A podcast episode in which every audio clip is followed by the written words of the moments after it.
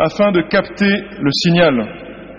Tant que l'antenne réceptrice n'est pas orientée vers l'émetteur, c'est de la friture qui apparaît sur l'écran, ni son, ni image. Et il en est de même dans notre relation avec le bon Dieu. Nous avons besoin d'orienter notre cœur vers Dieu pour l'entendre. Cela n'est plus naturel. Samuel est pour nous un modèle dans cette écoute du Seigneur. Il a le cœur ouvert, disponible, et il est prêt à répondre. Et nous, sommes-nous des familiers de la voix de Dieu?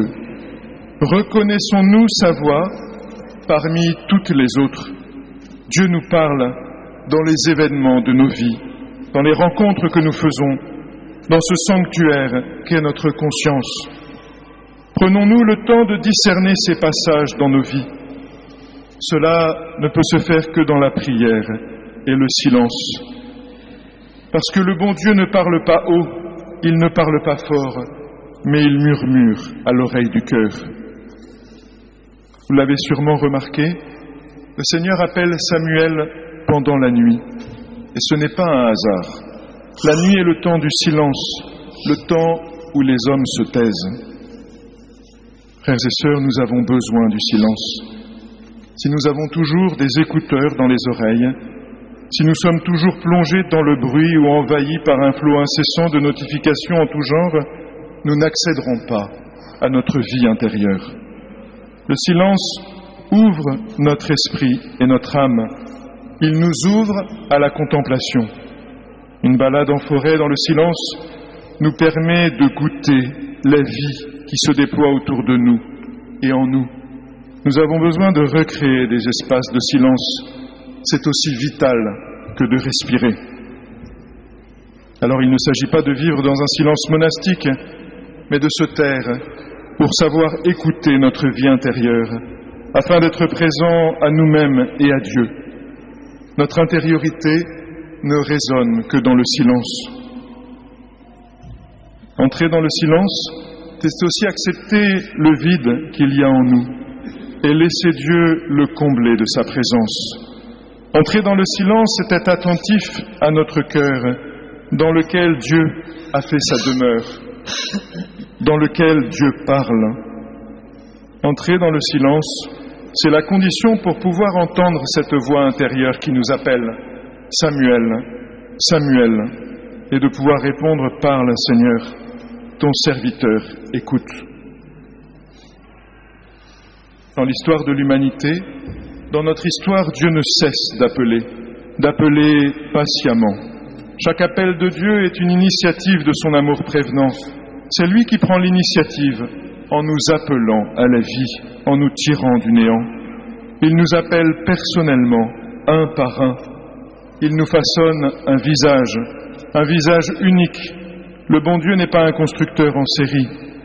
Tel un artiste aguerri, il produit chacune de ses œuvres à un seul exemplaire. Il pense à chacun de nous et il nous désire. Nous ne sommes pas le fruit du hasard ou de l'irrationnel, mais à l'origine de notre existence, il y a un projet d'amour de Dieu, aimé à dire le pape Benoît XVI.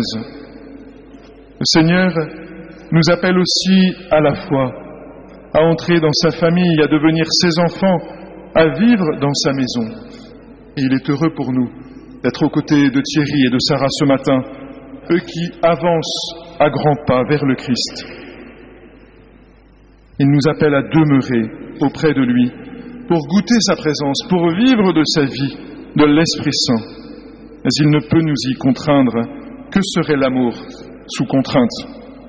Il nous appelle enfin à un état de vie particulier, à nous engager dans la voie du mariage, dans celle de la vie consacrée ou dans celle du ministère sacerdotal, pour accomplir ce que nous sommes. La plus grande joie pour le croyant, c'est de répondre à l'appel de Dieu, de lui dire Me voici, d'engager notre volonté aux côtés de la sienne. Cela est source d'une paix immense, parce que nous avons alors le sentiment d'être à notre place, là où il faut. Et c'est là que nous devenons vraiment nous-mêmes. Dans l'Évangile, l'aventure des disciples avec Jésus débute très simplement, dans un échange de regards, dans une conversation intime. Jésus invite André et Jean à entrer dans sa vie, à prendre le temps de la rencontre. Viens et tu verras bien. Le Seigneur ne s'impose pas, il invite. Voilà bien la signature de Dieu. Nous, on veut toujours plus ou moins imposer nos idées aux autres, notre façon de voir, notre point de vue. Dieu ne vient pas nous imposer une idéologie, un programme électoral, un style de vie ou une façon de s'habiller. Il nous invite à marcher avec lui. Il nous propose son amitié et il nous offre son amour qui rend libre. Une amitié ne s'impose pas, sinon ce n'est plus de l'amitié. Viens et vois. Mais il leur pose aussi une question. Que cherchez-vous? Que cherchez-vous? C'est la première parole de Jésus dans l'évangile de Jean. En posant cette question, Jésus s'intéresse au désir profond de ses poursuivants avant de savoir qui ils sont. Après quoi courons-nous? Après quoi courez-vous? La paix du cœur, la fortune, le repos, la chance, la vie éternelle, l'amour, le pouvoir, le bien-être, la vérité, le plaisir, les distractions, les sensations fortes. Que cherchez-vous?